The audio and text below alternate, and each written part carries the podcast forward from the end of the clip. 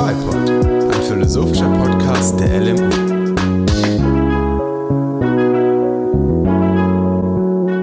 Unsere heutige Episode wird ein bisschen anders als die bisherigen, also nicht nur vom Thema, sondern auch von unserem heutigen Gast, weil Timo Greger ist zu Gast und Timo ist, was bist du nochmal beim KI Campus?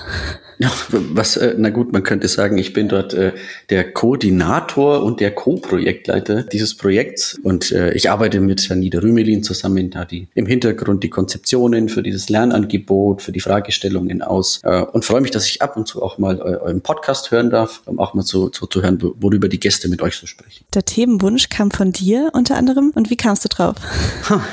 okay. Aus philosophischem Interesse oder? Ja, natürlich. Also wenn man sich so anschaut, äh, Sexualität, das ist ja unser heutiges Thema und das wird ja auch ähm, dann auch eine gewisse Relevanz haben mit äh, KI-Anwendungen und Roboter und anderen Dingen. Und ähm, ich glaube, Sexualität, das ist so ein Phänomen, das eigentlich jeder darüber nachdenkt und sich auch da ein bisschen damit reflektiert, aber wir gesellschaftlich doch durchaus gewisse Tabus haben. Also man merkt es immer ein bisschen so jetzt meine Erfahrung, ich bin in den letzten Jahren ein bisschen offensiver geworden, um mit anderen Männern und Frauen einfach darüber zu reden. Äh, und da merkt man so ein bisschen Unterschiede, dass ähm, Frauen oftmals dann ein bisschen froh sind, dass überhaupt jemand mit ihnen drüber redet und dann ganz vorsichtig und dann werden das teilweise auch, wenn man ein bisschen offener ist, auch interessante Gespräche. Wenn man aber, man muss natürlich jetzt, gerade wenn ich als Mann zu einer Frau gehe und, und sage, lass uns mal über Sexualität reden, schon sagen, dass jetzt das nicht nur eine Masche ist oder irgendwie sowas, sondern dass man es aus Interesse betreibt. Und dann sind da Frauen schon sehr offen. Wohingegen man sagen muss, bei, bei Männern, und das merke ich auch im eigenen Freundeskreis, da wird das oftmals so, oh, wo kommt es denn jetzt hin? Also Männer reden sehr schneller über Sexualität, aber dann auch viel oberflächlicher ganz oft. Also da geht es dann nur darum, ähm, äh, welche Stellungen praktiziert man denn so? Ähm, und ich glaube, das hängt viel oft damit zusammen, dass Männer ein bisschen Angst haben, dass sie da irgendwie nicht gut genug sind oder worüber Männer ganz gerne reden, ist so, so Penisgrößen und dann haben sie irgendwie Angst. Also gibt es auch ganz interessante äh, Umfragen dazu. Also gibt eine, eine Studie, wie viele Männer denken denn, dass ihr Penis zu klein ist und dann ist die Zahl, ich habe es jetzt nicht genau im Kopf, aber so 80, äh, 90 Prozent denken, ja, es ist, nee, der ist zu klein und schämen sich ein bisschen äh, dafür. Und es gibt eine interessante, eine, eine, eine gute Studie vom King's College und die, äh, diese Studie, die hat äh, rausgefunden, dass also 90 Prozent aller Männer, äh, es wurde von Fachpersonal vermessen, ähm, haben in Stelle ich mir auch spaßig vor. Ja, also das ist ja, wenn man Männer fragt, ähm, wie groß äh, der Penis ist und sie sollen selber messen, dann weiß man nicht, was, wie, wie wahrhaftig das letztlich ist, aber das wurde von Fachpersonal vermessen und äh, 90 Prozent befinden sich zwischen 10,3 und 15,2 Zentimeter. Also liebe Männer, die zuhören, ein Penis länger als 16 Zentimeter haben nur, äh, ich habe mir die Grafik angeschaut, vier Prozent auf der ganzen Welt, also nicht nur unter ähm, ähm, Deutschen oder Mitteleuropäern, auf der ganzen Welt kleiner wie 10 Zentimeter, nur drei Prozent. Also irgendwo zwischen 10,3 und 15,2, wenn ihr da drin seid, alles äh, tutti frutti. Auch wenn nicht, also es ist auch völlig alles tutti frutti. Also wir wollen hier keinen Größenshaming betreiben. Aber das ist ja genau die Problematik, dass sobald Männer darüber nachdenken, dass es oftmals so auf diese Themen abdriftet, dass man sagt so, ah, äh, Penislänge, ähm, Stellungen und das glaube ich auch, das ist auch so die, das Gespräch, wenn man dann ein bisschen vertrauter ist, äh, auch wenn man mit, mit, äh, mit Frauen und anderen Männern drüber spricht, dass das oftmals so Hemmungen sind, warum man darüber offener diskutiert und offener redet. Aber eigentlich ist doch der Eindruck genau anders, dass die äh, Gesellschaft immer sexualisierter wird, dass immer viel mehr über Sex offen auch gesprochen wird, dass viel offener alle sexuellen Praktiken ausgelebt werden, aber auch im wissenschaftlichen Diskurs das irgendwie viel mehr ein Thema wird, oder? Als noch vor paar Jahren. Die Beobachtung ist definitiv richtig, die du hier anstellst. Das, äh, zum Beispiel in der Philosophie gibt es eine nette Bemerkung von Arthur Schopenhauer, 19. Jahrhundert, äh, der sich wundert, warum man denn über Sexualität nicht spricht, weil das eigentlich genuines Thema der Ethik ist. Ähm, aber so in, in, der, in der philosophischen Debatte, also so richtig an Fahrt aufgenommen, erst in den letzten zehn Jahren, 15 Jahren und vorher in den USA schon ein bisschen früher. Ähm, aber das kam jetzt erst an. Und äh, man kann natürlich die Beobachtung äh, anstellen und sagen, es ist jetzt viel mehr Thema ähm, äh, in, der, in der Gesellschaft, aber man muss sich auch mal das Ausgangsniveau ansehen, wo wir da waren. Und da ist schon sehr viel noch schambehaftet, sehr viel ähm, findet dort im, ich sage jetzt mal, im privaten für sich, auch im persönlichen Gespräch statt.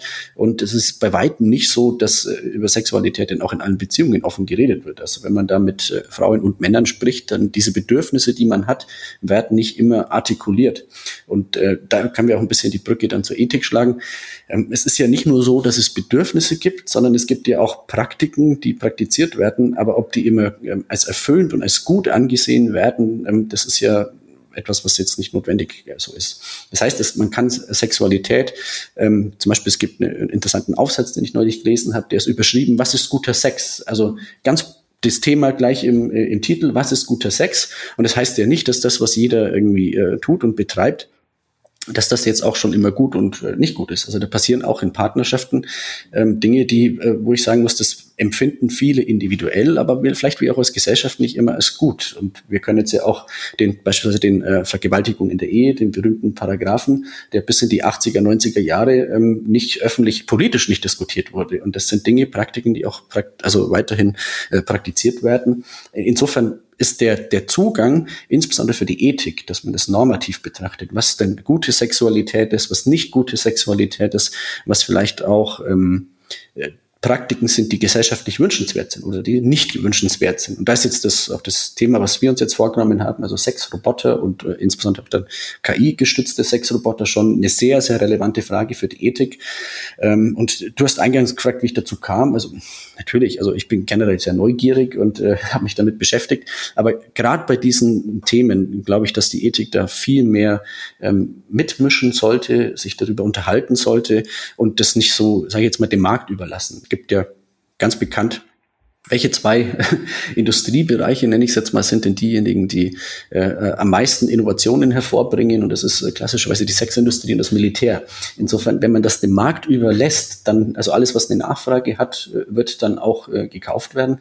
Aber es muss nicht notwendigerweise gut sein. Okay, aber bevor wir jetzt gleich auf die Sexroboter nochmal eingehen, lass uns erstmal kurz mit Ethik und Sexualität uns auseinandersetzen. Also warum soll die Ethik sich damit auseinandersetzen? Ich habe es schon ein bisschen angedeutet, aber vielleicht um das mal noch richtig auf den Punkt zu bringen. Was ist eigentlich Ethik oder was betrachtet die Ethik?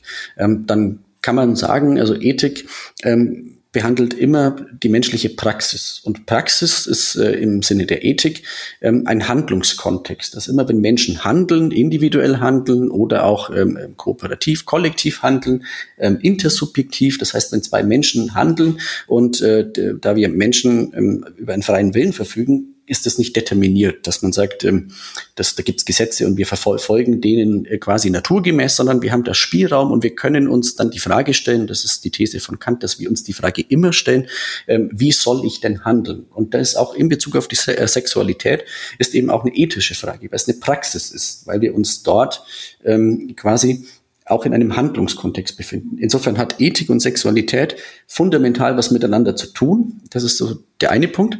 Und der andere Punkt ist natürlich die Frage des guten Lebens. Also ähm, das ist das, was die Ethik insbesondere seit Aristoteles behandelt. Ein gutes Leben. Und ich glaube, da würden alle Hörerinnen und Hörer zustimmen, dass eine aktiv und gute Sexualität essentiell ist für ein gutes Leben. Dass wir das definitiv auch ähm, uns nur dann als ein gelungenes, gutes, erfülltes, selbstbestimmtes Leben haben, wenn wir eine äh, Sexualität, äh, unsere Sexualität, unsere Bedürfnisse, unsere Fantasien, Vorstellungen ausleben. Und wie wird die determiniert, die Sexualität? Ja, was, was heißt determiniert?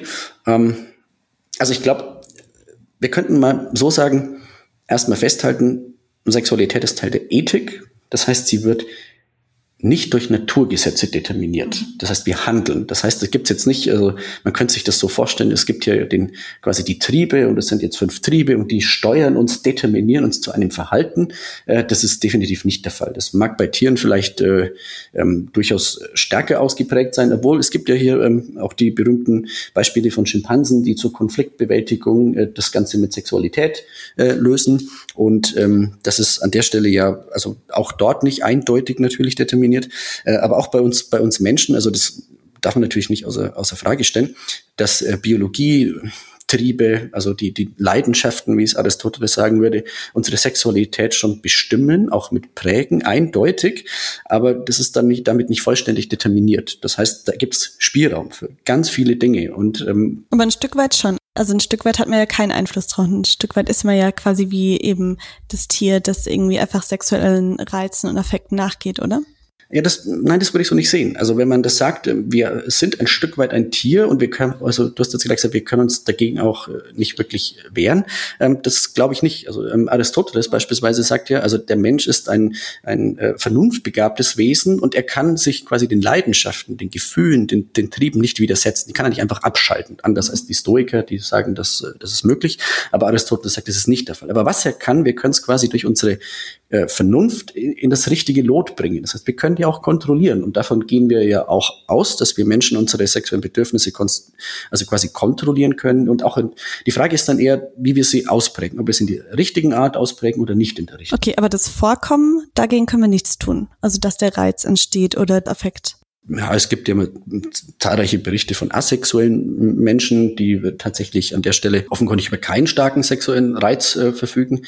Ähm, aber das ist ja auch das Thema ähm, Libido, wie es auch in der Urologie beschrieben wird, dass äh, Libido auch sehr individuell ist. Da gibt es eben manche Menschen, die eine stärker ausgeprägte Libido haben, das heißt sexuelle Lust, und andere ist es weniger stark. Äh, insofern, das ist auch individuell ähm, abhängig davon, wie viel äh, sexuelle Lust man äh, verspürt, kann auch in Teilen in der Beziehung äh, auch äh, schwanken. Eben, also oftmals wird berichtet, dass es in, im Fortschreiten der Beziehung weniger wird, dass es auch im Alter weniger wird, aber es gibt auch andere, die sagen, das wird nie weniger. Also das gibt's alles. Das da also es ist dann einfach Typsache, wie mit vielen Sachen auch, wie stark das ausgeprägt ist. Okay, also dann sagst du und befindest dich da in guter Gesellschaft mit alten weißen Philosophen, die das Gleiche sagen, dass also der Trieb zwar besteht, aber man sich dem gegenüber verhalten kann in der einen oder anderen Weise. Also das würde ich definitiv auch so aufrechterhalten.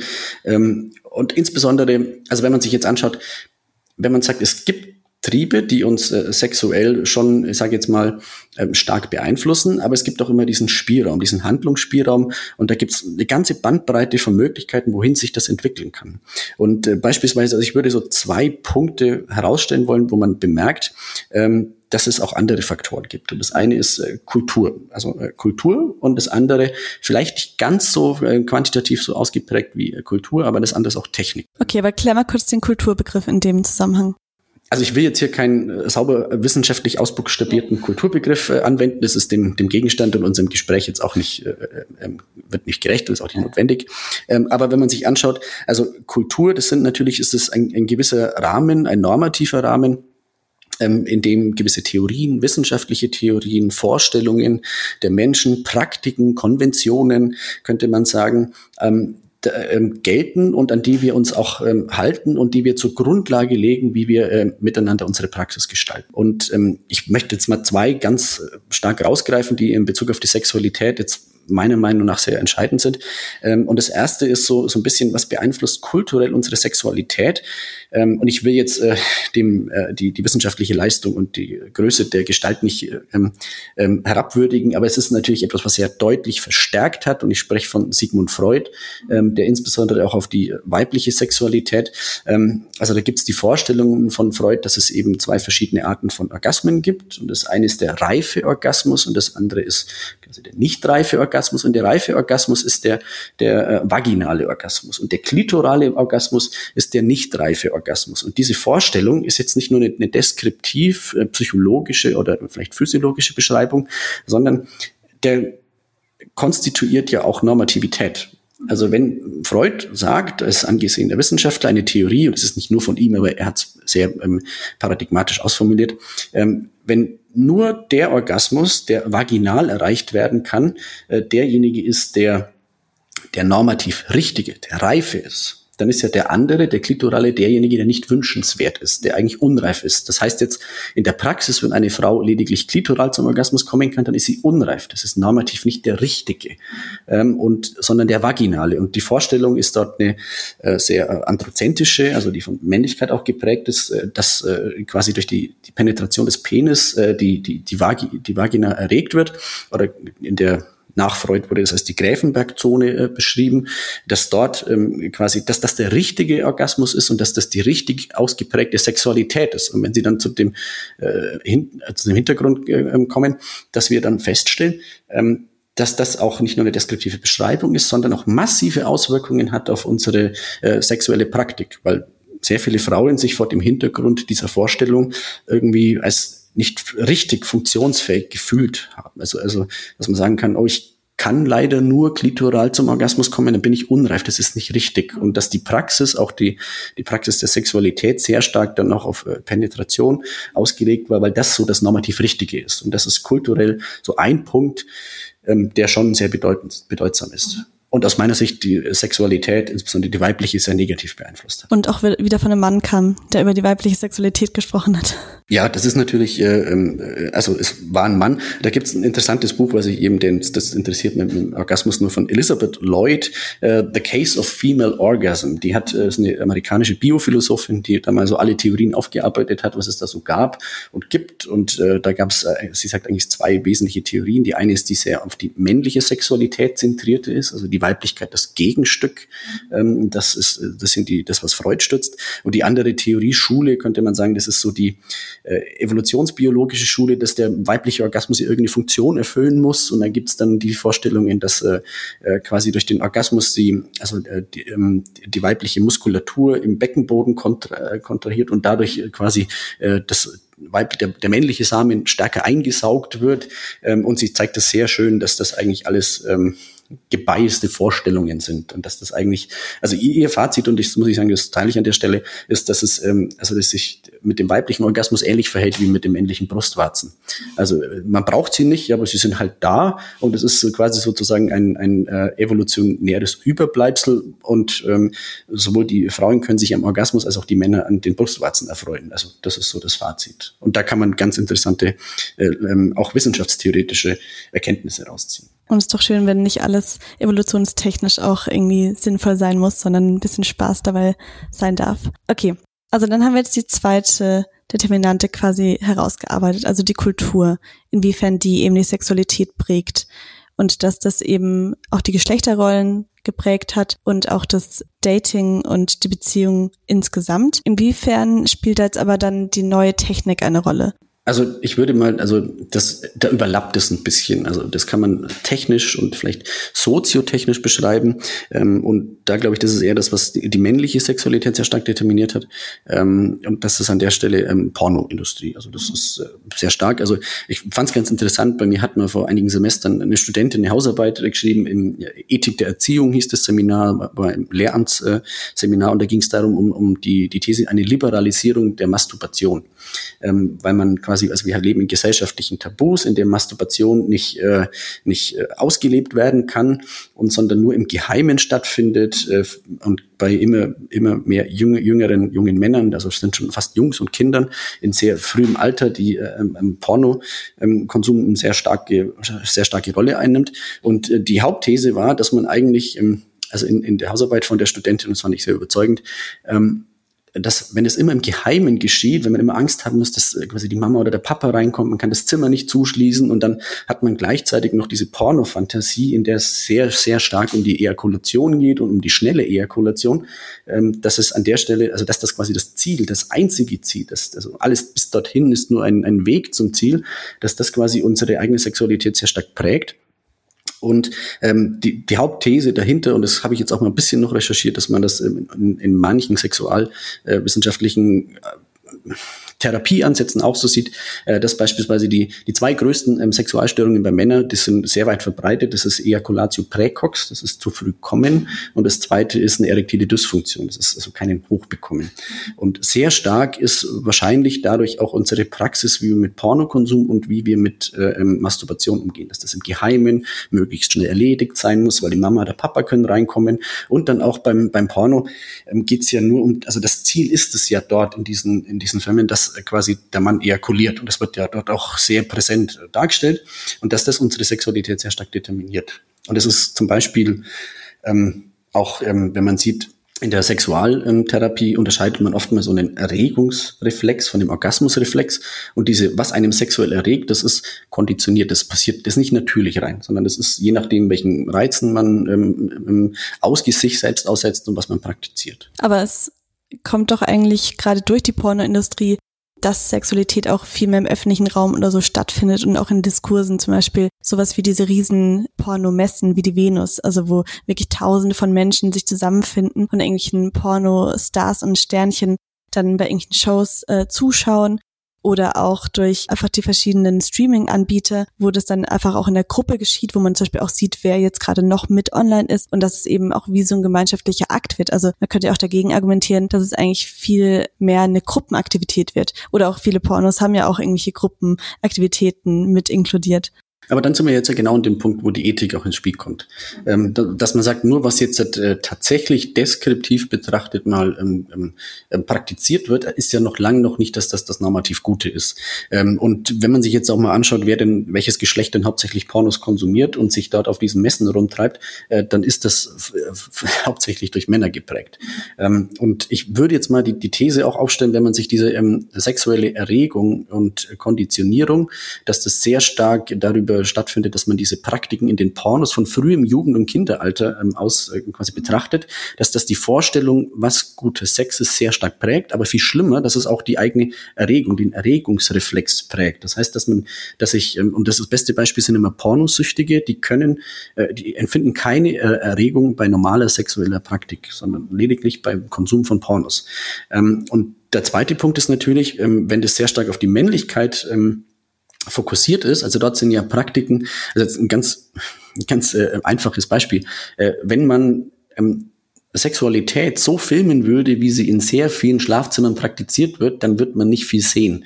Das heißt, für einen Porno, für eine filmische Darstellung braucht es da eben mehr. Genau, weil es auch gar nicht darauf ankommt, wie es eigentlich von außen au äh, aussieht, sondern wie es halt anfühlt. Und das sind ja nicht die großen Shows im Genau, aber man kann ja nur das Optische einfangen und dadurch muss braucht auch einen guten Kamerawinkel ähm, und das ist jetzt nur so eine, eine ganz wertfreie Darstellung, wie ich das überhaupt ein, ein, das filmisch festhalten kann. Aber das heißt natürlich schon, dass dadurch ein Ideal vermittelt wird, ähm, was man dann auch selbst in der eigenen Praktik ähm, ähm abbildet. Und äh, dann könnte man jetzt sagen, ja, Porno hat, äh, das ist ja, viel stärker liberalisiert. Wir gehen damit offener um. Es hat die Gesellschaft geprägt, den öffentlichen Diskurs geprägt. Aber man muss trotzdem auch festhalten, dass es ja auch sage ich jetzt mal, die Interaktion und die Praxis mit der Partnerin den Partner prägt.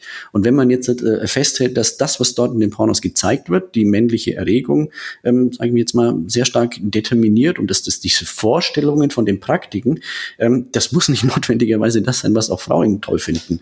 Ähm, und jetzt, ich kann jetzt nur ähm, ausgewählt von, von zahlreichen Überlegungen und Gesprächen mit Frauen sagen, dass das tendenziell eher definitiv nicht der Fall ist. Ja, äh, wahrscheinlich nicht. Aber was ist denn dann das Normal? Also wie wird das denn beeinflusst, dass du gerade angesprochen hast, dass es nicht normal ist? Also wie wird das geprägt? Ist es einfach nur gesellschaftlich quasi, dass halt die Gesellschaft sich entwickelt und in manche Abzweigungen ähm, nimmt, die eben dann halt einfach nicht mehr das Normal abbilden? Oder ist es eben geldgetrieben durch die Pornoindustrie oder wo kommt das her? Oder ist es kulturell durch irgendwie Kirche oder also wenn, wenn ich mir jetzt anschaue, also Pornoindustrie, wenn man dort mit, ähm, das beste Beispiel sind auch immer Aussteigerinnen aus der Pornobranche, die sagen, warum tun sie das? Dann tun sie das nicht, weil sie da besondere sexuelle Lust empfinden. Äh, die Berichte von Männern weichen davon schon ab. Also dann kann man, also ich da jetzt schon mal festhalten, dass das äh, Pornodarstellerinnen das nicht aus reinem Lust, äh, sexuellem Lustgewinn dort tun. Aber es wird natürlich schon suggeriert, dass das, was dort praktiziert wird, und weil du jetzt gerade gefragt hast nach, was ist denn normal und was ist nicht normal, ähm, und wenn man also es gibt ja immer gesellschaftliche Normen in allen Bereichen und da aus meiner Sicht tut sich der Liberalismus auch keinen Gefallen, wenn er so tut, als gäbe es die nicht. Die gibt es in allen Bereichen. Ähm, und an der Stelle wird da halt suggeriert, dass das die Normalität ist. Ähm, und es ist alleine schon das Beispiel, was wir ganz eingangs jetzt hatten mit den Penisgrößen. Wenn ich natürlich als junger Mann ähm, diese Videos konsumiere, in denen die Männer, ich sage jetzt mal ganz salopp, sehr gut bestückt sind und ich mich dann natürlich selbst betrachte und feststelle, da weiche ich sehr deutlich davon ab, dann ist, erklärt sich auch die Diskrepanz zwischen dem gemessenen Ergebnis und der subjektiven Wahrnehmung. Ähm, und das ist auch bei den sexuellen Praktiken ähm, schon der Fall, ähm, dass das eigentlich nicht die, die Normativität das normativ Gute ist, also normativ guter Sex. Ähm, und ich glaube, da haben wir jetzt dann eigentlich zwei Probleme. Einerseits, dass ähm, die Partnerinnen, ähm, das sind meistens schon auch Frauen, die dann vielleicht darunter leiden, ähm, also, dass die das mitmachen müssen. Und der zweite Punkt ist das, was ich vorhin mit dem, dass die, die Erregung auch konditioniert wird, dass man halt dadurch nur noch erregt wird. Und das geht dann schon in Entwicklungen, ähm, wo es vielleicht keine erfüllende und gute Sexualität mehr ist, ähm, insbesondere auch äh, für die Frauen, die das so in der, in der Stärke nicht konsumieren und auch nicht so geprägt sind. Aber das ist eine grundlegend ethische Frage. Kannst du da die Individuen quasi in Verantwortung nehmen oder kann man das als Individualperson einerseits nicht ändern und soll das auch nicht ändern können, weil einem selbst der Vorwurf nicht gemacht werden kann. Ja, das ist natürlich, also ganz generell, ähm, wer bin ich zu sagen, was guter Sex ist? Das ist erstmal der erste Punkt. Ähm, und da gibt's auch immer Erlaubnis, was gefällt. Bis zu einem gewissen Grad natürlich. Ja, genau. Also das definitiv. Also ich, wenn ich sage, Erlaubnis, was gefällt, dann meine ich damit, dass das beiden gefällt. Also das muss, ist, das inkludiert das, was ich damit meine. Also das ist schon der Punkt. Erlaubt ist, was beiden gefällt ähm, oder auch mehrere Personen, die da beteiligt sind, gefällt. Und da muss man das natürlich auch ganz individuell betrachten. Das ist an der Stelle schon, ähm, da gibt es nicht die, die ähm, äh, wie es immer von der Missionarsstellung äh, ähm, gepredigt wurde, das ist die Norm und so muss es ablaufen, sondern da gibt es unterschiedliche Vorlieben und das ist erstmal auch so zu akzeptieren aus einer liberalen Perspektive. Darüber hinaus muss man aber schon die Frage aufwerfen, ob all diese Dinge, die uns ähm, gesellschaftlich vorgelebt werden, wie wir unsere Sexualität ähm, ausprägen, wie wir sie, unsere Erregung konditionieren, ob das alles wünschenswert und gut ist. Ähm, und da kann man jetzt auch zum Beispiel, das war im Übrigen eine der Hauptthesen von dem Aufsatz, wo ich vorhin erzählt habe, was ist guter Sex, ähm, dass hier Augenhöhe zwischen den Partnern, dass das relativ wichtig ist. Ähm, da kann man im Detail jetzt auch nochmal drüber diskutieren, inwiefern man bestimmte Phänomene darunter subsumieren kann oder nicht. Das ist jetzt, ich habe da nämlich auch ein bisschen andere Meinung als die Kollegin, aber äh, das ist jetzt auch gar nicht unser Thema. Aber wichtig ist nur, ähm, dass man an der Stelle sagt, es gibt Normen und es gibt äh, Kultur, es gibt die Praktiken, die unser, unser Bild von guter Sexualität ähm, beeinflussen und dass das nicht alles gut ist, was dort passiert. Und ist dann zum Beispiel so eine KI-gesteuerte Roboter-Sexpuppe da nicht eigentlich der perfekte Weg raus, dass man sagen kann, man kann zum Beispiel Sachen, die man vielleicht, wo man andere Person degradiert oder die vielleicht irgendwie dem anderen Geschlecht eigentlich nicht so gut tut oder sowas, ähm, dann an dieser Puppe ausleben und das Problem ist gelöst. Ja, also das, man muss jetzt an der Stelle noch gar nicht mit KI-Puppen anfangen, sondern man kann erstmal mit normalen Puppen anfangen. Und äh, ich habe jetzt auch insbesondere mich in, in Vorbereitung auf unser Gespräch nochmal, habe ich nochmal recherchiert, wie der aktuelle Stand der Entwicklungen ist. Und ich war sehr überrascht. Ähm, und also diese äh, Puppen, die aus einer ähm, sehr hautähnlichen, ähm, also die, die, das Luxusmodell, das Beste, was ich jetzt so gefunden habe, hat, muss man aus den USA importieren. Das kostet 7.500 Dollar im Schnitt. Ähm, und da ist mit einer Silikonhaut, die sehr ähm, ähm menschenähnlich gemacht ist, ist eine Puppe überzogen, die wiegt auch die 40, 50 Kilo, die kann man auch äh, ähm, positionieren in diversen Stellungen ähm, und da ist für Männer ist das an der Stelle ähm, auch das, die Auswahl ist viel größer als für Frauen. Für Frauen habe ich nur zwei Modelle gefunden ähm, und auch nicht von diesen ähm, Ausgabe, sondern eher nochmal die günstigere Variante von in Anführungszeichen nur 1500 äh, Euro. Ähm, aber bei diesen Luxuspuppen, da kann man äh, sogar ähm, Schablonen von Gesichtern hinschicken, mit welchem Muttermal man haben möchte. Dann kann die Haarfarbe auswählen, die Gesichtsform kann man auswählen, äh, die Körperstatur äh, und man kann sogar aus bis zu 20 Vaginaformen auswählen, welch, welche man denn möchte. Also, also ganz nach Gusto, man kann ganz frei entscheiden, was man da vor sich haben möchte als Partnerin. Ich würde sagen, also wenn der Markt wächst, dann sogar noch mehr nach Gusto. Also da kann man sich wirklich alles aus, auswählen. Und das ist jetzt erstmal nur so oder für uns, für den Moment können wir immer sagen, das nehmen wir jetzt erstmal zur Kenntnis, dass das so ist und für Frauen äh, viel weniger. Ähm, die eigentliche Frage, die sich ein bisschen bei dir jetzt da so versteckt hat, ist ja, wie gehen wir denn mit sexuellen Praktiken um, die wir gesellschaftlich nicht als wünschenswert erachten? Da muss ich sagen, da bin ich erstmal relativ entspannt, weil das müssen die Partner untereinander klären. Ähm, und da hat die Gesellschaft wenig zu sagen. Also das ist jetzt erstmal so.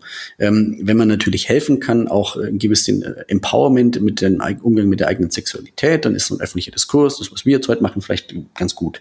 Aber dass die Gesellschaft Normen aufstellt für gute Sexualität und daran hat sich jeder zu halten, das halte ich jetzt für nicht äh, zielführend und auch also das würde ja dem, dem klassischen aristotelischen Ansatz, dass man seine Anlagen ausprägt, widersprechen.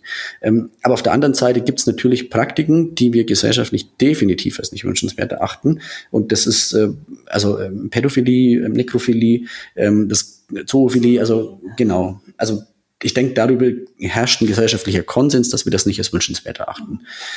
Ja, und ähm, die Hypothese, die du schon ein bisschen im Raum gestellt hast, ist halt die, dass, also gibt es unterschiedliche Positionen, die ich vernommen habe, dass man sagt, na ja, besser mit einer nach dem kindlichen An Antlitz gestalteten Sexpuppe als mit einem wirklichen Kind. Ja, lieber mit einer Sexpuppe, genau, oder als jetzt halt mit einer echten Frau, bevor da irgendwann vergewaltigt wird oder irgendwie degradiert wird, genau.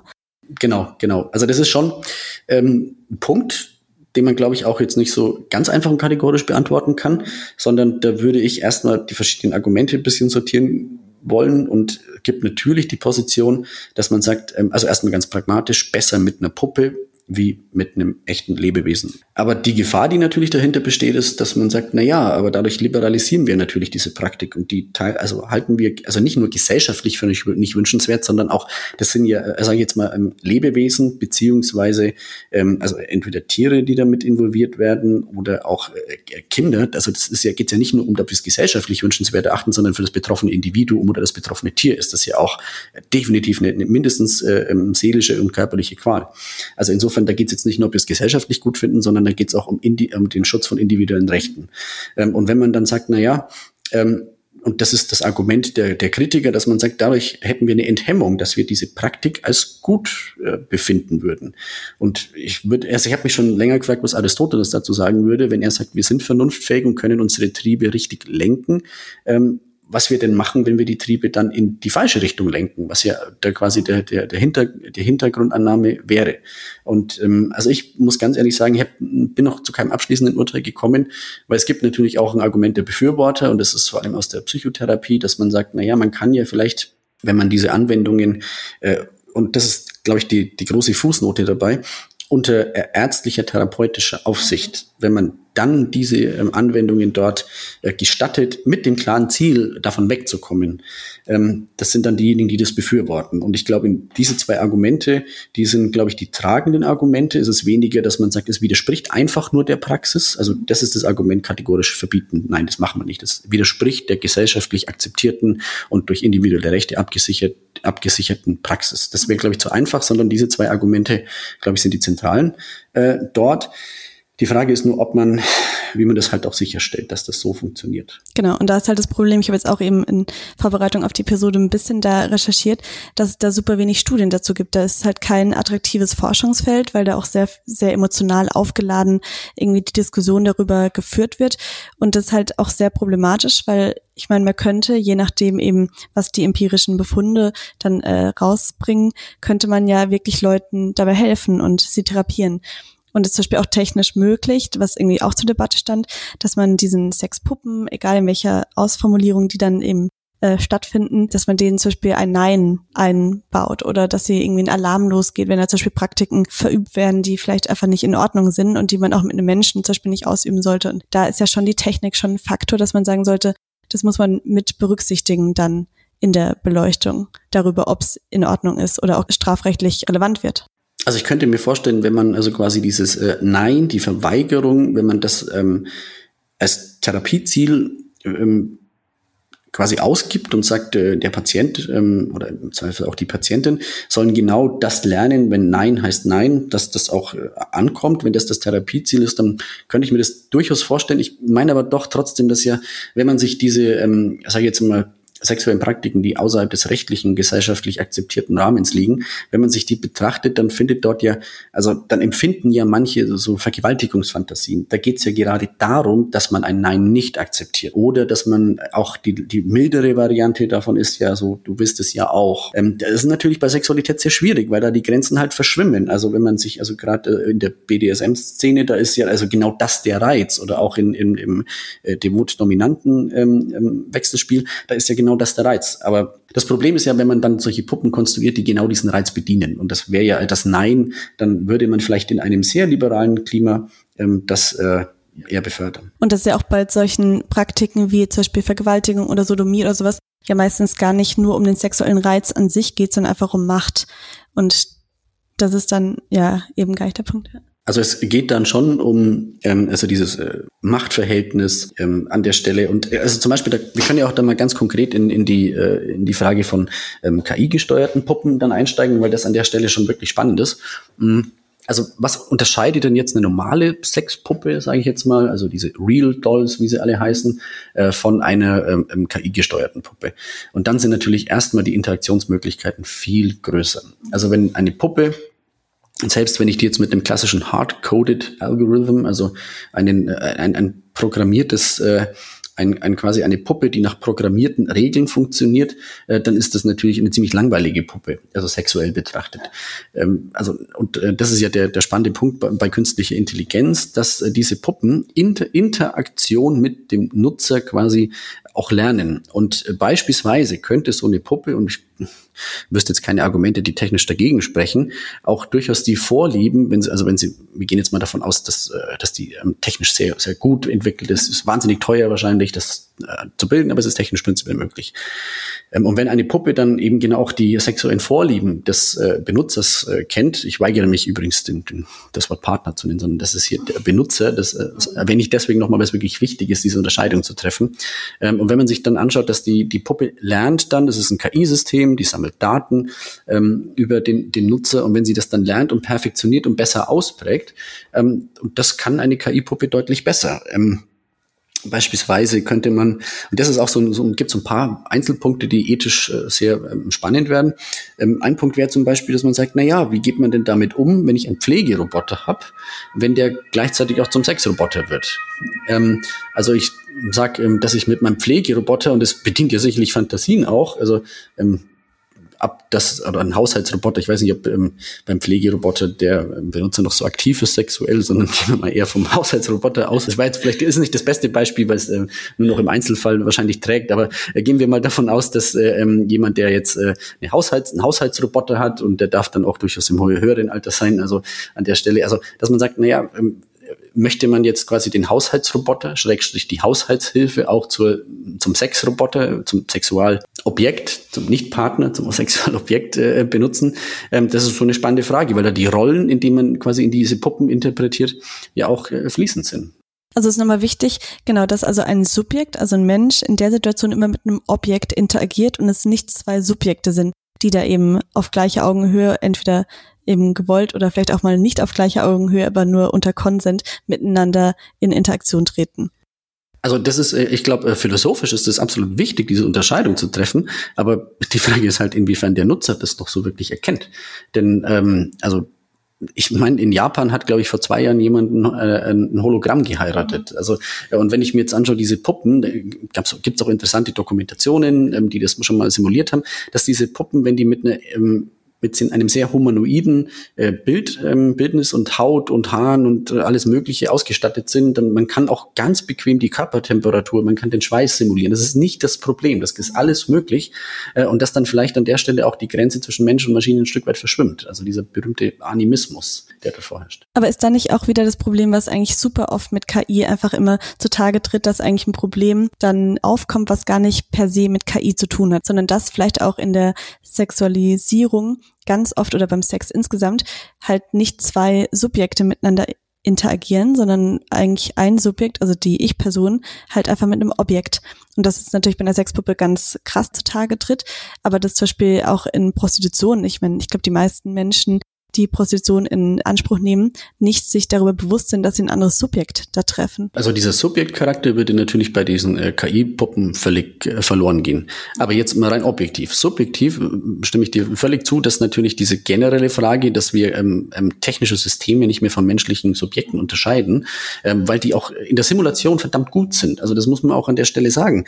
Äh, und da gibt's natürlich auch ganz große ähm, Gefahren dabei. Also Beispielsweise, wie, wie, wie sieht's denn, und das ist ein Punkt, der den Kritikern von Sexpuppen wirklich zugutekommt, äh, wenn ich jetzt, angenommen, ich hätte jetzt so eine KI-gesteuerte Sexpuppe, die die Vorlieben und die Präferenzen sexueller Natur des Nutzers wirklich vollständig kennt. Und dann gehen wir zum Beispiel, wie sieht's denn aus mit, äh, wenn diese Puppe ähm, soll die den, den Sex verweigern oder soll die den Sex nicht verweigern? Und eigentlich, wenn der Nutzer ähm, gerne jetzt Sex hätte, dann, also er schaltet die Puppe halt an. Und dann ist das quasi das, äh, der, der, der imaginierte Partner, der immer sexuell verfügbar ist, wenn ich die Puppe anschalte. Also ähm, in der Regel ähm, verweigert die Puppe den Sex nicht an der Stelle. So, das ist natürlich dann, und da gibt's auch ähm, ähm von äh, Kathleen Richardson beispielsweise stammt das Argument, dass sie sagt, dass dadurch, dass äh, die Vorstellung der permanenten sexuellen Verfügbarkeit äh, vielleicht noch stärker genährt wird und dass das vielleicht sogar als ein, ein schon eine Art Nutzungsanspruch irgendwie dargestellt wird. Und das ist in der Realität definitiv nicht der Fall. Also permanente ähm, ähm, sexuelle Verfügbarkeit, das ist definitiv nicht der Fall, weil eben, wie du vorhin gesagt hast, zwei Subjekte interagieren. Das muss halt passen. Also das kann man nicht so einfach äh, ähm, übertragen auf KI, äh, also von KI Puppen auf äh, reale me menschliche Beziehungen. Aber vielleicht wollen die das dann auch gar nicht. Du hast gerade Kathleen Richardson angesprochen. Das ist eigentlich der, eine der größten Sexethikerinnen, auch gerade im Kontext von Roboter, Sexpuppen und die auch super kritisch dem gegenüber steht. Die hat irgendwie in einem Vortrag so einen Werbeslogan für eine Sexpuppe genannt und den muss ich zwar einfach an der Stelle nennen, weil es die Absurdität sehr gut auf den Punkt bringt. Und so der Slogan lautet, du kannst mich benutzen, wie eine echte Frau es niemals erlauben würde. Stellen sich da deine Nackenhaare auf oder was passiert? Ja, das stellen sie mich auf und das hat mich gerade auch bei meinen äh, in der Vorbereitung den Recherchen auf einer Seite habe ich auch gefunden, auch äh, gefunden äh, du kannst äh, du kannst mit mir Sex haben immer und wann immer du willst. Also das war so ähnlich und das ist also da hat äh, ähm, Kathleen Richardson völlig recht. Ähm, also da stellt sich mir die Nackenhaare auf, weil das definitiv nicht die Realität äh, äh, abbildet, aber es suggeriert ein Stück weit, dass das so ist. Weil es ja auch du, also die Person wird ja mit du angesprochen, als würde ein Ich sprechen. Ja, genau. Also das ist ja also diese Ich-Perspektive, die da eingenommen wird, äh, suggeriert ja, dass die Sexpartnerinnen äh, an der Stelle, also das ist ja quasi die bessere Sexpartnerin, also die immer Lust hat und immer auch äh, ähm, bereit ist äh, da, also Lust nur simuliert. Also das ist ja auch so eine spannende Frage, ob so eine Sexpuppe auch Begehren simulieren soll, dass sie also quasi, das ist ja in, in der sexuellen Praktik ist ja also das glaube ich schon ziemlich essentiell, dass der, der, Partner, die Partnerin einen begehrt. Und äh, das kann ja auch äh, dann quasi bei dem, der eigentlich in dem Moment vielleicht gar keine Lust hatte und plötzlich spürt man dieses Begehren, dass man sagt, okay, und äh, jetzt bin ich irgendwie auch äh, plötzlich ähm, spüre ich ein Begehren. Also und das ist auch so eine Frage, ob die Puppe das dann soll. Und wenn jetzt sagt, also die Puppe begehrt einen, die Puppe ist immer verfügbar. Man kann sie benutzen, wie es eine reale Frau niemals zulassen würde, mit allen Fantasien, die dort äh, bestehen. Ähm, dann hat Kathleen Richardson völlig recht, dass da natürlich die, die, die Hemmschwellen deutlich gesenkt werden könnten. Und ich würde sogar von könnten abweichen und sagen werden. Aber wenn irgendwie Puppen das mal, also technisch wahrscheinlich jetzt schon oder in einigen Jahren auf jeden Fall so gut können und viele Menschen es auch finanziell in Anspruch nehmen können, warum brauchen wir noch menschlichen Sex? Ja, diese Frage werden sich dann bestimmt einige stellen, wenn sie eben genau das, was sie äh, denken, was sie ähm, äh, von einer realen Frau nicht bekommen können. Und da gibt's, es gibt, muss man ja auch an der Stelle äh, tatsächlich sagen, dass manche Menschen mehr Zugang zur gelebten Sexualität haben, manche weniger. Und mit einer Puppe ist da die Verteilungsgerechtigkeit besser. Das stimmt. Also das muss man da auch mal so festhalten. Insofern, das, ist, das wäre auch ein Argument der, der Befürworter, die sagen, es trägt zum gelungenen Leben bei. Man hat ein gutes Leben, man hat eine ausgelebte Sexualität. Ja, also eine Art von Inklusivität dann, die dann dadurch ermöglicht wird oder in Gefängnissen oder sowas, wo Menschen vielleicht einfach gar keine Möglichkeit haben. Ja, also das sind, ich glaube, das sind dann die Grenzbereiche. Könnte man darüber denken, ob das gradualistisch ähm, zu beurteilen ist, dass es an gewissen Punkten legitim ist, für andere nicht legitim ist. Ähm, aber wenn wir jetzt nochmal, gehen wir nochmal ganz zum Ausgangspunkt zurück. Sexualität ist nicht Teil der menschlichen Praxis. Ähm, und menschliche Praxis beschränkt sich natürlich nicht nur auf Sexualität, sondern, also das ist ja das, was man vielfältig auch hört, dass in einer guten Partnerschaft der Sex besser wird, wenn man sich kennt. Das heißt, ähm, Sexualität, vielleicht ist es nur der innere Kreis und es gibt drumherum noch wahnsinnig viele Dinge, die aber alle in Relation zueinander stehen. Ähm, und das kann man ja mit einer Puppe nicht haben. Also ähm, Partnerschaft, Austausch. Ähm, oder bedienen wir an der Stelle vielleicht mal Rousseaus Liebesideal. Also im Rousseau, das ist äh, ähm, in, im Emile ähm, gibt es im letzten Kapitel, sucht ähm, Rousseau für den Emile, also es ist ein Erziehungsroman und am Anfang wird beschrieben, wie Emile immer größer wird, wie er erzogen wird und am Ende sucht Rousseau für Emile eine Gefährtin. Und äh, das, was dort skizziert wird, das ist eigentlich eine Autonomiefrage. Und dass er sagt, das romantische Liebesideal, ähm, und ich glaube, man tut Rousseau Unrecht, wenn man das nicht als Ideal festhält, ähm, wäre an der Stelle, dass man sagt, ja, ähm, ich kann individuell einen gewissen Grad an Autonomie erreichen. Also zwei Personen können individuell einen gewissen Grad an Autonomie erreichen. Aber wenn ich in einer sehr guten, dem Ideal möglichst nahe kommenden Partnerschaft bin, dann kann ich auch eine Art von kollektiver Autonomie, von, von Autonomie in, in Zweisamkeit erreichen, den ich alleine nie erreichen kann. Ähm, und das ist, äh, glaube ich, da hat Rousseau ziemlich recht damit. Also ich will jetzt nicht ähm, jeden, der von dem Ideal abweicht, äh, verdonnen, weil menschliche Praxis ist da sehr viel vielfältiger. Es gibt da auch vielfältige Gründe, an Partnerschaften festzuhalten. Und wenn man sich immer nur nach dem Ideal sehnt, dann ist es, kann es auch sehr unglücklich machen, weil man vielleicht dieses Ideal oder nicht nur vielleicht, sondern sehr wahrscheinlich nie erreichen will. Aber das Ideal im Blick zu haben, ist ja schon mal gut. Aber das kann ich all das, was da dran hängt, mit einer Puppe nie erreichen. Und warum nicht? Das trifft natürlich auf die grundsätzliche Unterscheidung zwischen Mensch und Maschine zu. Also künstliche Intelligenz, und das ist, glaube ich, das, was man auch schon fast ontologisch einfach immer wieder sich selbst ähm, sagen und festhalten muss, kann menschliche Eigenschaften lediglich simulieren kann aber sie nicht ersetzen und nicht einnehmen und kann nicht menschlich agieren. Also ähm, all diese Vorstellungen und da gibt aus meiner Sicht sehr äh, fundierte logische Befunde ähm, und auch andere Argumente, dass das niemals eintreten wird. Ähm, aber selbst wenn ich mich auf die mildere Position zurückziehe, nach gegenwärtigen Stand der Forschung und auch vielleicht der Fantasie, ist es nicht möglich. Und dann kann man sagen, okay, es, es gibt den kategorischen Unterschied, zumindest hänge ich dieser These an, zwischen Algorithmizität und Humanität. Es gibt Menschen, es gibt Maschine. Ich kann mit Mitteln von künstlicher Intelligenz, von algorithmischen Systemen alle menschlichen Eigenschaften einfach nicht vollständig simulieren. Nicht mehr simulieren und nachbilden schon gleich gar nicht. Das heißt, die vollständige Partnerschaft mit einem, mit einem KI-System lässt sich in dieser Art und Weise so nicht verwirklichen. Aber die Gefahr, was wir vorhin hatten, hattest du völlig recht, besteht natürlich, wenn ich den Unterschied nicht mehr klar wahrnehme und der junge Mann, der in Japan ein Hologramm geheiratet hat, ähm, also der hat mir schon fast ein bisschen leid getan, wie er davon gesagt hat, dass er glaubt, dass sie ihn wirklich liebt. Ähm, das denken auch genug andere Leute, die mit Menschen in einer Beziehung sind und das stimmt nicht. Also. Ja, ja, das äh, mag wohl richtig sein. Ähm, vielleicht ist es auch erstmal wichtig, dass man sich selber liebt, ähm, bevor man all seine Hoffnungen und Wünsche auf jemand anders projiziert. Um zum Punkt zurückzukehren, ähm, Mensch und Maschine, da besteht eine Differenz und ich glaube nicht, dass die sich überwinden lässt. Und das ist jetzt nicht nur, dass ich da Pessimist wäre, sondern da gibt's sehr fundierte mathematische Über, ähm, Überlegungen dazu, die sind hinläufig bekannt, aber äh, zur Menschlichkeit gehört eben auch, ähm, ähm, also, also nicht nur Empathiefähigkeit und zwar nicht nur Empathie simulieren. Wenn wir über empathische künstliche Intelligenz sprechen, dann sprechen wir nicht davon, dass künstliche Intelligenz empathisch ist, sondern dass sie also quasi ähm, Wesensmerkmale beim Menschen erkennen soll und quasi auf diese Empath, also auf diese ähm, Gefühlsregungen reagieren soll, um die dann entsprechend korrespondieren, simulieren soll. Das ist nicht, dass eine KI empathisch wird, ganz im Gegenteil. Was funktioniert ja auch nur, weil wir Menschen das dann in der KI sehen oder zumindest sehen wollen. Also dass wir die KI oder den Roboter, die Puppe dann als Gegenüber sehen wollen. Aber lass uns nochmal abschließend nochmal so kurz die Kernthesen pro, contra, was auch immer, was wir jetzt auch gerade mit der Ethik der Sexualität so am Anfang angerissen haben, zusammenfassen. Das ist ganz kategorisch.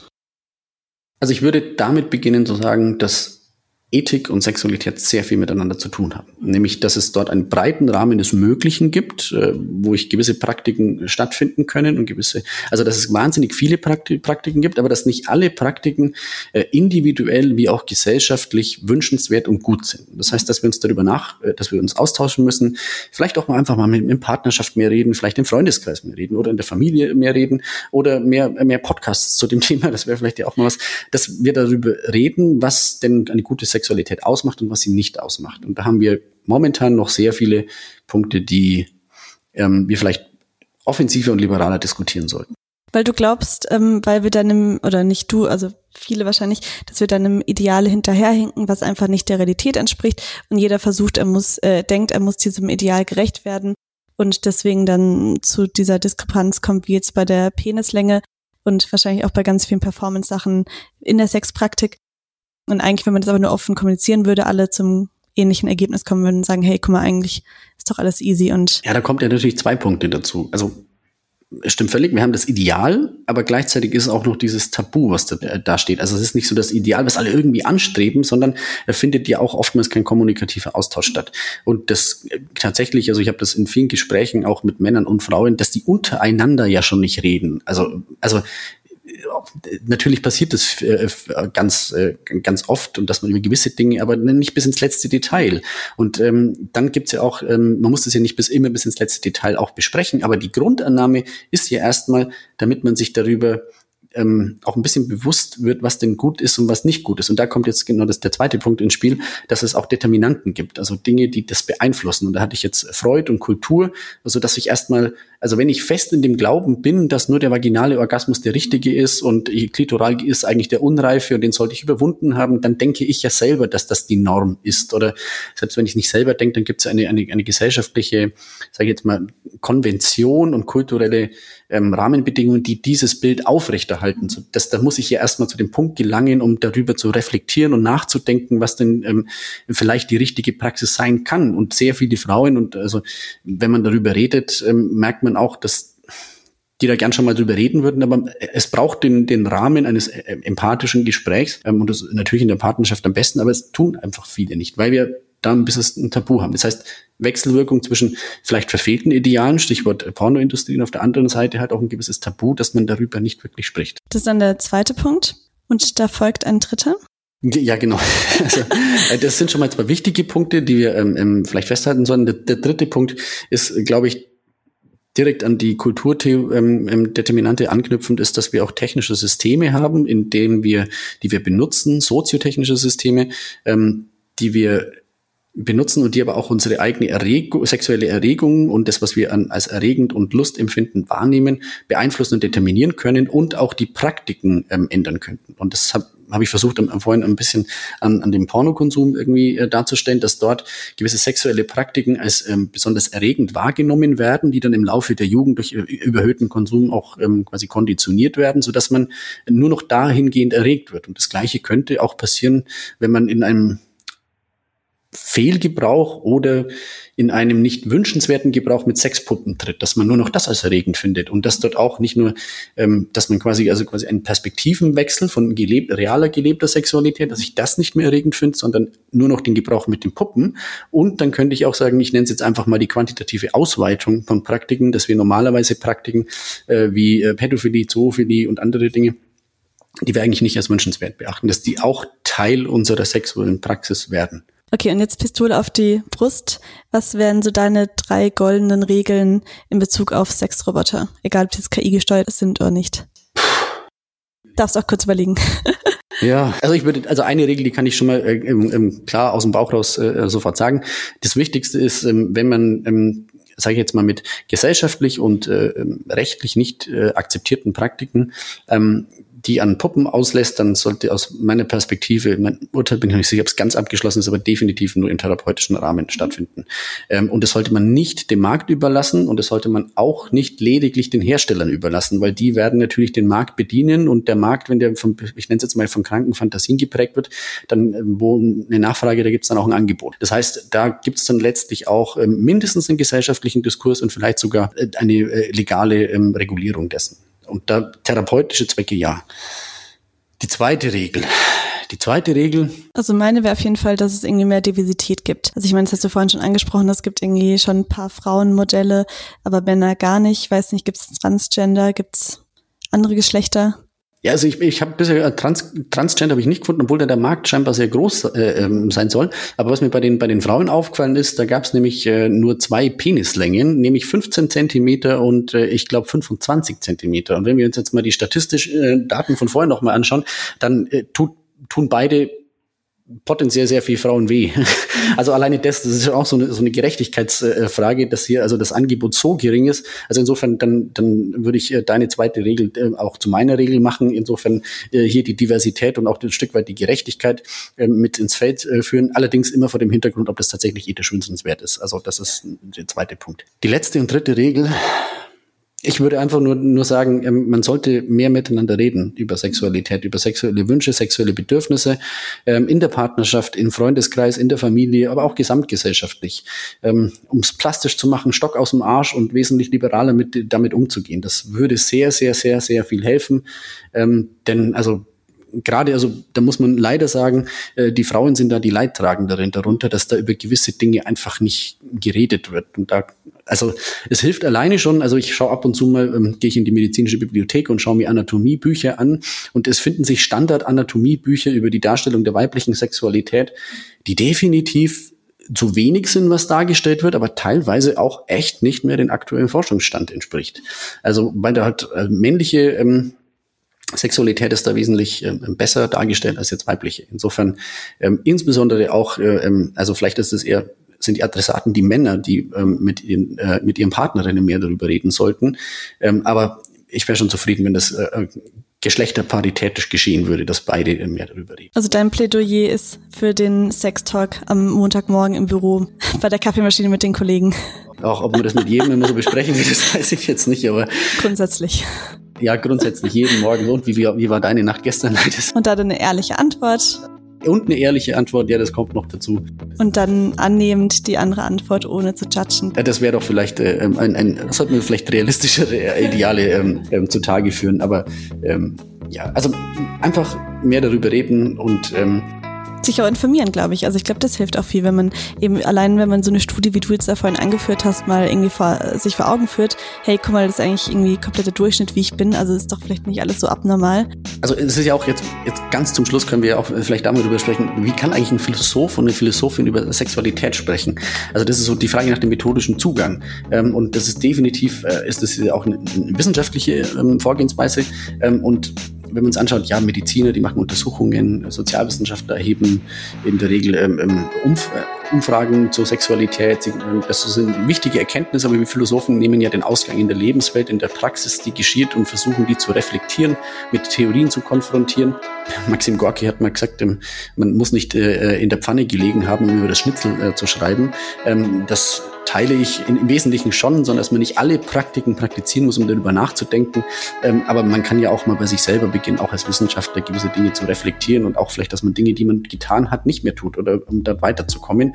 und das äh, glaube ich auch, dass das nicht nur die wissenschaftliche Aufgabe ist, sondern in dem sich auch ein, ein, ein liberalerer Diskurs stattfindet in der Öffentlichkeit, in dem auch sich mehr Wissenschaftsbereiche wie die junge, in jüngerer Zeit Philosophie und Ethik mit Sexualität beschäftigen. Ähm, das glaube ich wäre schon sehr wichtig. Nicht, dass man das nur so als eine sterile Angelegenheit, in der es nur darum geht, die anatomischen Fragen zu klären, ähm, wie bei, also in der Zeit um jetzt Ehrenrettung für Freud, vor Freud alles immer physiologische Defizite waren, ähm, dass man darüber auch interdisziplinär und in der Gesellschaft darüber spricht. Und Vielleicht wäre das jetzt, vielleicht ist es zu viel des Traumes, aber dass wir durch einen so liberaleren und offeneren Umgang und diskursiveren Umgang damit vielleicht gar keine Sexroboter mehr brauchen. Das ist doch ein wunderschöner Abschlusssatz. Dann, Timo, vielen, vielen Dank für das interessante Gespräch. Und wir hoffen jetzt, dass wir den Diskurs auf jeden Fall angeregt haben. Ja, ich äh, bedanke mich, dass äh, wir beide heute die Gelegenheit hatten, über dieses äh, interessante Thema zu sprechen. Genau, wir können schon mal anteasern, dass wir nächste Woche ähm, noch eine Folge quasi aufbauend auf der heutigen zu Online-Dating machen werden. Da freue ich mich schon besonders drauf. Vielleicht auch persönliche Anekdoten mal raus. Äh, von dir. das sehen wir dann.